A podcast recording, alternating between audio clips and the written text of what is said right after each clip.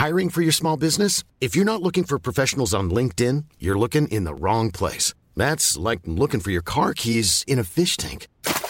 LinkedIn helps you hire professionals you can't find anywhere else, even those who aren't actively searching for a new job but might be open to the perfect role. In a given month, over 70% of LinkedIn users don't even visit other leading job sites. So start looking in the right place. With LinkedIn, you can hire professionals like a professional. Post your free job on linkedin.com slash people today.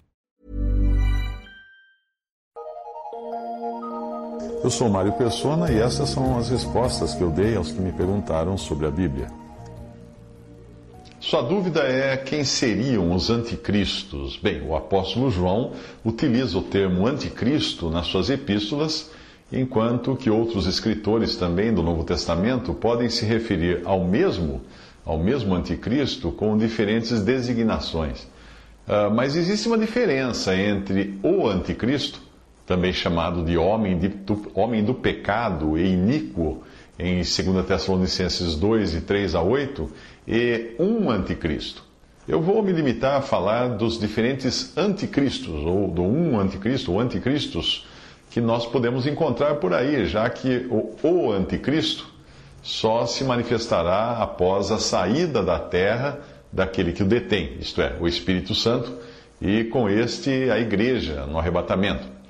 O apóstolo João fala de anticristos que tinham saído de entre os cristãos e o que já nos ajuda até a identificar como anticristos pessoas que orbitam em torno de doutrinas cristãs, sem, contudo, professarem as principais doutrinas cristãs, dentre elas a inspiração divina das Escrituras, a divindade em três pessoas distintas, Pai, Filho e Espírito Santo, a salvação pela graça e fundamentada na obra expiatória de Cristo na cruz, a sua divindade, a sua morte, sua ressurreição, sua ascensão aos céus, o juízo eterno, etc.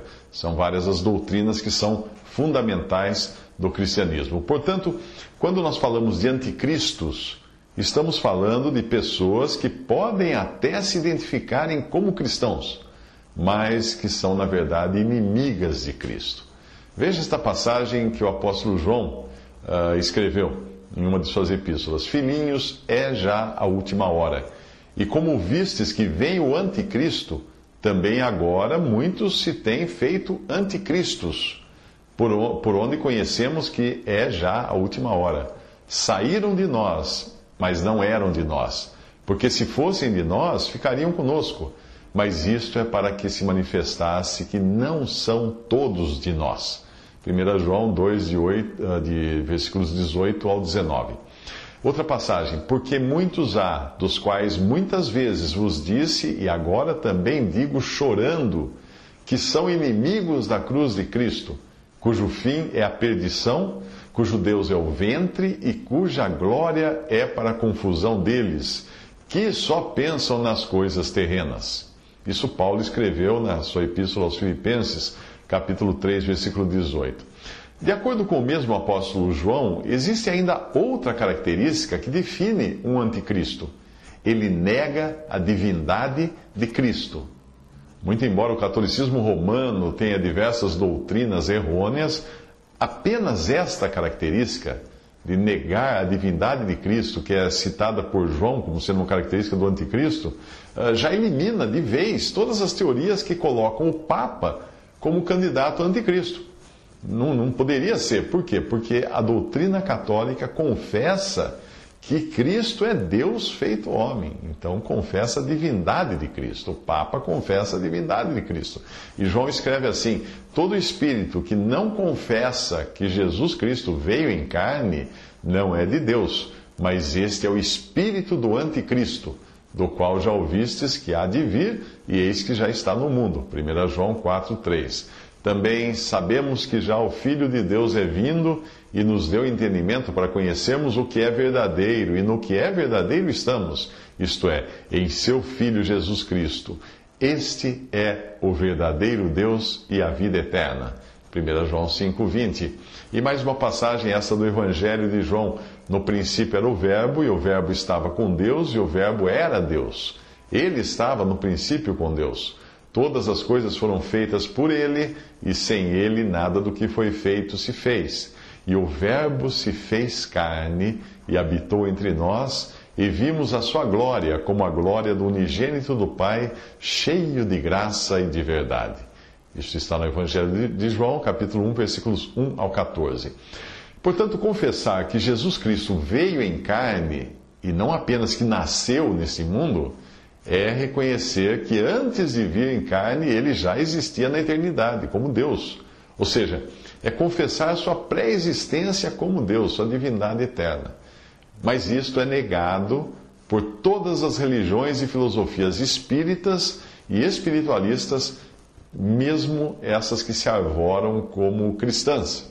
E, essa verdade também é negada por seitas como das Testemunhas de Jeová e Mormons.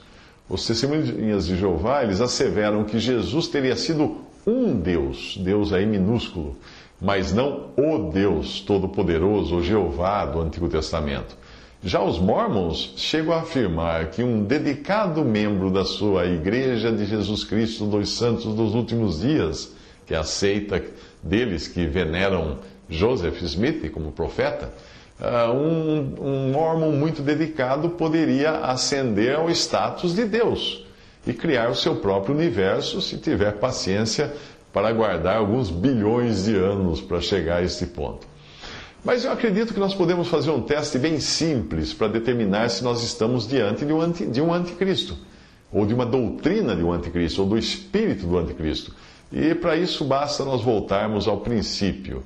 Em Gênesis encontramos Satanás travestido de serpente, tentando Eva. E qual foi o teor da sua tentação? Sereis como Deus. Ele fala em Gênesis 3:5. O diabo já havia desejado a mesma coisa quando ele pecou, porque nós vemos em Isaías 14, de 13 a 14, o desejo do coração de Satanás denunciado pela revelação divina. Lá diz assim: E tu dizias no teu coração: Eu subirei ao céu, acima das estrelas, estrelas no caso são anjos, acima das estrelas de Deus. Exaltarei o meu trono, e no monte da congregação me assentarei aos lados do norte. Subirei sobre as alturas das nuvens e serei semelhante ao Altíssimo. Era esse o desejo do diabo, era esse o que ele queria, isso que ele queria que também os homens desejassem. Uh, o grande atrativo que Eva enxergou na promessa da serpente foi o de alcançar o estágio de igualdade com Deus e, por conseguinte, desvencilhar-se de Deus. Se eu sou como Deus, por que eu preciso de um Deus? Em linguagem popular, Eva queria mesmo era ser dona do seu próprio nariz. Queria viver sem dar satisfação a ninguém muito menos ao seu Criador. Adão não foi enganado, como fala em 1 Timóteo 2,14, mas deliberadamente entrou em conluio com sua esposa, e por isso toda a raça adâmica foi arruinada conforme Deus havia alertado. E nós descendemos de Adão, nós fazemos parte dessa raça adâmica. Depois de alguns milênios gastos provando que a espécie humana estava perdida, tão perdida que seria impossível reciclá-la, Deus começou tudo de novo, a partir de um protótipo perfeito, Jesus. Aquela história que ensinam nas aulas de religião, de que religião tem o objetivo de religar o homem com Deus, é pura bobagem. Deus não está nem um pouco interessado em religar consigo uma humanidade destroçada pelo pecado. Se nós estivéssemos falando em linguagem de seguro de veículos e seguradora, o, termo correto seria atribuir ao ser humano perda total. Não aproveita mais. Para não deixar dúvidas quanto a isso, Deus deu uma lei que era santa e boa e que tornava o pecado claro e patente e que nenhum ser humano, exceto Jesus, seria capaz de cumprir essa lei que Deus deu. E assim a lei é santa, o mandamento é bom, é santo, justo e bom, escreve o apóstolo Paulo na sua carta aos Romanos. Logo tornou-se-me o bom em morte? De modo nenhum. Mas o pecado, para que se mostrasse pecado, operou em mim a morte pelo bem, a fim de que, pelo mandamento, o pecado se fizesse excessivamente maligno. Porque bem sabemos que a lei é espiritual, mas eu sou carnal, vendido sobre o pecado. Paulo escreve isso em Romanos 7, de 12 a 14. Portanto, a lei mosaica foi a placa de contramão que Deus enviou para mostrar que não existia um ser humano sequer, exceto Jesus, capaz de andar na direção correta. A lei não podia salvar, porquanto que era impossível a lei, visto como estava enferma pela carne, Deus enviando o seu filho em semelhança da carne do pecado, pelo pecado condenou o pecado na carne. Paulo escreve isso em Romanos 8, 3. Agora, muita atenção aqui. Considerando que o homem da primeira criação recebeu o carimbo de perda total, Deus enviou outro homem, Jesus, perfeito, e não portador do defeito do, ou do pecado do primeiro homem. Deus enviou esse Jesus para tirar o pecado do mundo e levar sobre si os pecados daqueles que viessem a crer nele. Então, ali na cruz, o homem Jesus recebeu sobre si o juízo devido ao pecado. Ali ele morreu e depois ele foi sepultado. Fim. Fim. Assim Deus colocou um ponto final na raça adâmica. Tentar, tentar reformar essa raça descendente de Adão, essa espécie humana, é perda de tempo, porque Deus não tentou. Deus colocou um fim na cruz. Na ressurreição, Cristo daria início a uma nova raça uma nova espécie agora, uma espécie celestial, uma raça celestial, uma nova criação. Porque assim, Paulo escreve, porque assim como a morte veio por um homem, também a ressurreição dos mortos veio por um homem.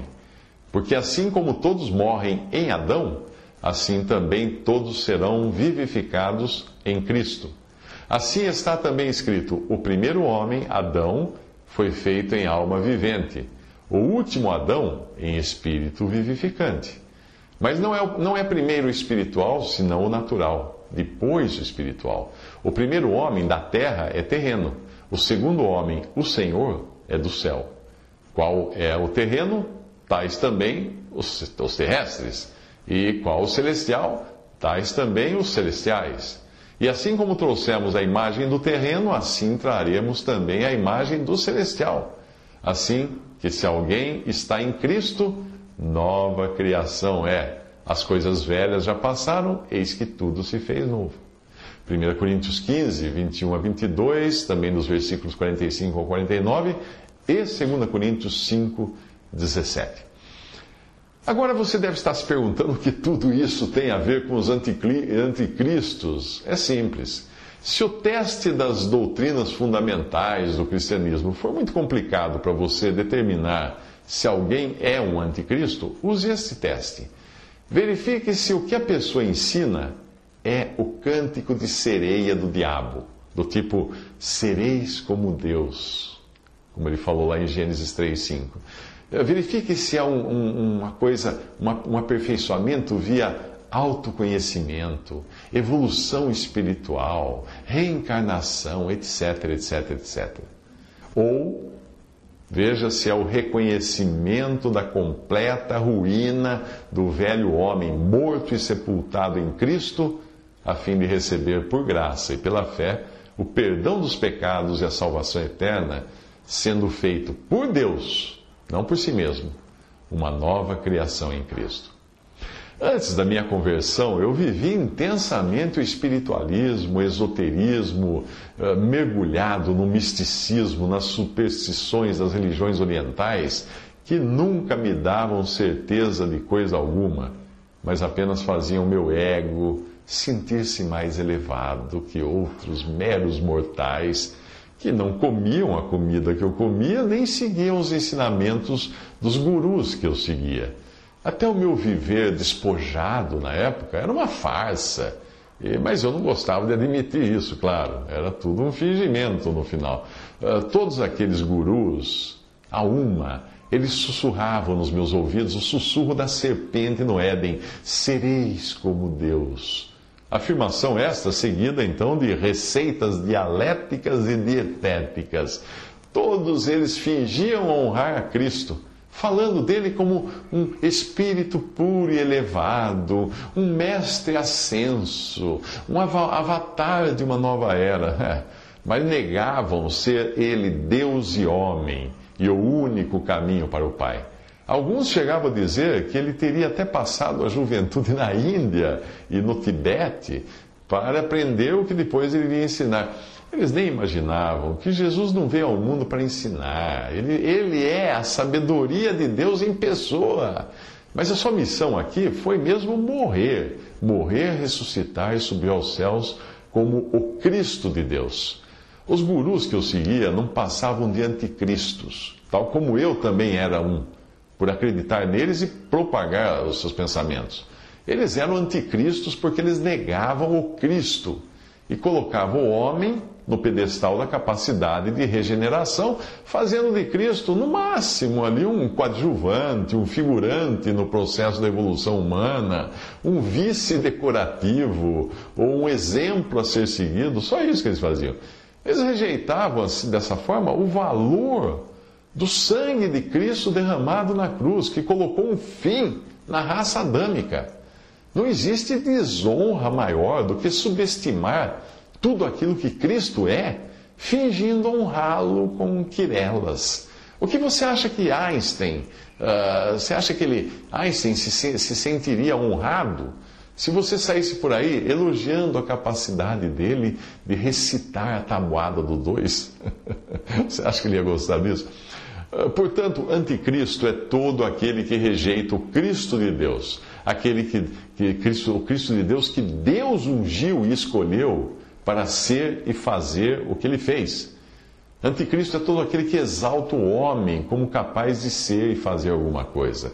Se os povos da antiguidade elevavam os répteis, os quadrúpedes e as aves ao status de deuses, honrando a criatura no lugar do Criador, hoje a idolatria voltou às raízes que foram lançadas pela serpente no jardim do Éden. Sereis como Deus, ela disse para os seres humanos. Repare que na passagem de Romanos 1, 23, a adoração de aves, quadrúpedes e répteis veio depois, e vem na ordem aqui da, da passagem, depois da glória dada ao homem. Paulo escreve: Porquanto, tendo conhecido a Deus, não o glorificaram como Deus nem lhe deram graças. Antes, nos seus discursos, se desvaneceram e o seu coração insensato se obscureceu. Dizendo-se sábios, tornaram-se loucos e mudaram a glória do Deus incorruptível em semelhança da imagem de homem corruptível, e de aves e de quadrúpedes e de répteis. Isso está em Romanos 1, 21 a 23. Portanto, o anticristo é aquele que exalta o homem como capaz de evoluir espiritualmente e de, de alcançar algo, porque fazendo assim, deixa de lado o que Cristo é e o que Cristo fez para a nossa salvação e para a glória de Deus.